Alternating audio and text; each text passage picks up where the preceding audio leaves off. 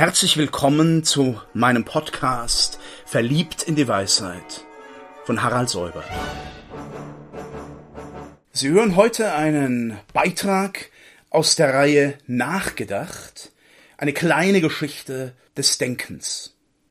Die Summe zieht Rousseau aus dieser Beobachtung des L'homme naturel ähm, in einer Übersetzung gewissermaßen der Essenz dieses Naturzustandes in eine Verfassung, in einen staatlichen Zusammenhang, politischen Zusammenhang. Und das ähm, leistet er in seiner kleinen Schrift, kleinen, aber unglaublich wirksamen Schrift Contrat Social, der Gesellschaftsvertrag.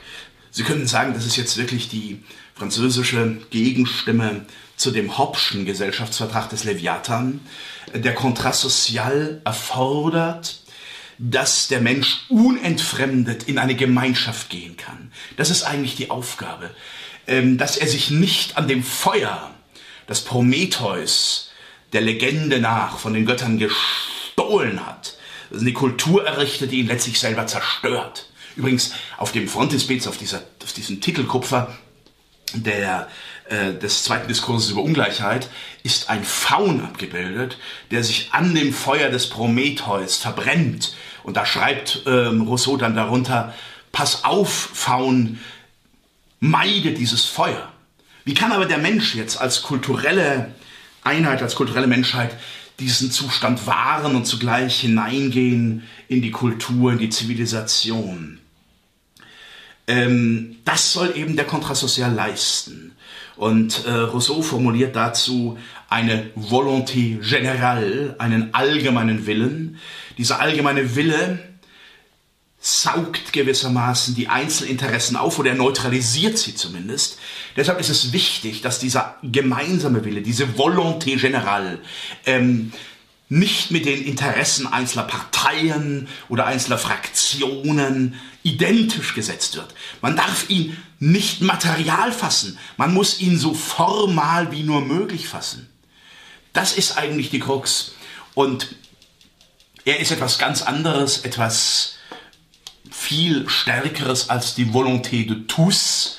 Das gebraucht er auch als Gegenbegriffe. Die Volonté de tous, das wäre die Summe der Willen die zusammenkommenden Gemeinwesen, die Willen von allen. Nein, die Volonté Générale ist diese Überform, diese leere und zugleich essentialisierte Form der Souveränität des Volkes. Und da kommt ein weiterer zentraler Begriff hinein. Es geht um Volkssouveränität, in der der Einzelne aufgehen und mit der er sich identifizieren kann, ohne dass sie mit seinem Willen identisch wäre. Er muss auch von seinem Willen Abstand nehmen. Dann gewinnt ein solcher Kontrasozial seine Form und auch seine Wirksamkeit.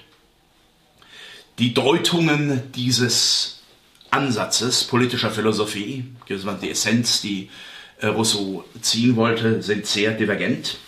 Manche sagen, ja, das ist durchaus eine liberale Form, um wirklich zugleich eine Ligatur zwischen den verschiedenen Kräften zu ziehen. Auch die Frage des liberale Gemeinwesen, was hält es denn zusammen? Braucht es nicht eine solche stärkere Ligatur? Könnte man Volkssouveränität also rousseauistisch formulieren? Was dann auf die französische Revolution und ihre Theorie Liberté, Egalité, Fraternité sehr stark, Freiheit, Gleichheit, Brüderlichkeit, sehr stark gewirkt hat. Oder, auch diese Deutung gibt es, beginnt hier nicht so etwas wie eine totalitäre Demokratie? liegt bei Rousseau vielleicht ein Keim schon des Totalen? Äh, du bist nichts, dein Volk ist alles oder du bist nichts, deine Klasse ist alles. Der jüdische Ideenhistoriker Jakob Talmon hat ein großes Buch geschrieben über die totalitären Tendenzen der Demokratie, äh, in die Demokratie geraten kann. Da ist die Französische Revolution ähm, natürlich die Keimzelle. Nun sagen Sie nicht, ich hätte gesagt, Demokratie ist latent totalitär. Aber die großen totalitären Systeme haben immer in ihren Selbstbezeichnungen den Demokratienamen, weil sie den Volkswillen im Ganzen vollstrecken wollen, und zwar als eine Volonté générale. Monsieur Rousseau würde darauf antworten, Sie haben das zu sehr Material mit einer Ideologie gefüllt. Das entspricht nicht meinem Universalisierungsgrundsatz. Und dennoch ist der Keim nicht unproblematisch. Das habe ich auch in dem großen Projekt von Hans Mayer von nun fast 30 Jahren gelernt, dem bayerischen Kultusminister und großen Rechtsphilosophen, politischen Philosophen, der in diesem Jahr auch 90 wird, über Totalitarismus und politische Religionen. Man muss jedenfalls Rousseau als eine Art Urzelle dessen äh, betrachten und mit erwägen. Rousseaus Denken ist vielfach äh, gebrochen und auch seine Persönlichkeit war vielfach gebrochen. In seinem Alter wird er zu einem sehr skeptischen, menschenfeindlichen äh, Denker, der fürchtet, vergiftet zu werden von einer bösen Umwelt, äh, der kaum Vertrauen hat, der die einsamen Spaziergänge pflegt und in diesen einsamen Spaziergängen seine Konfession niederlegt. Die Konfession des späten Rousseau sind so etwas wie ein Gegenstück der Konfession des Augustins, des ersten autobiografischen Werkes der abendländischen Philosophiegeschichte, aber eine Konfession in den eigenen Zweifel und in die Lage der Welt hineinfragt und nicht mehr die Confessio vor Gott ablegt. Da hat sich ganz massiv etwas verändert. Und zugleich war die Suche nach dem Om naturell, den man in die Zivilisation retten kann und damit vielleicht auch die Zivilisation selber retten kann, ein ähm, Moment der Erziehungslehre, der Bildungstheorie von Rousseau.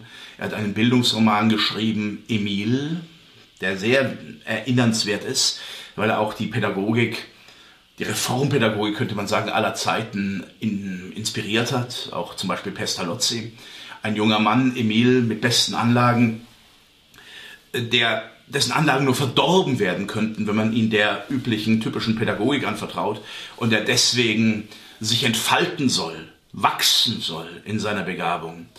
Äh, es liegt alles schon in dem Menschen und ein Om naturell ist der, der sehen lernt, der beobachten lernt, der sich den Empfindungen seiner schönen Seele anvertraut.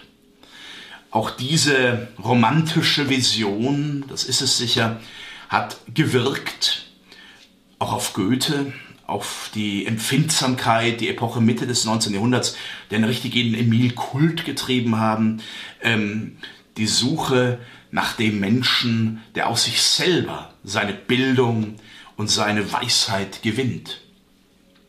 Dieses Zurück zur Natur, auch wenn nicht zu den Primaten auf den Bäumen, dieses Zurück zur Natur ist eine faszinierende Formel. Warum ist es so faszinierend? Nun, weil es dem zivilisierten und in der Entfremdung liegenden Menschen die Vision eines erreichbaren Paradieses gibt.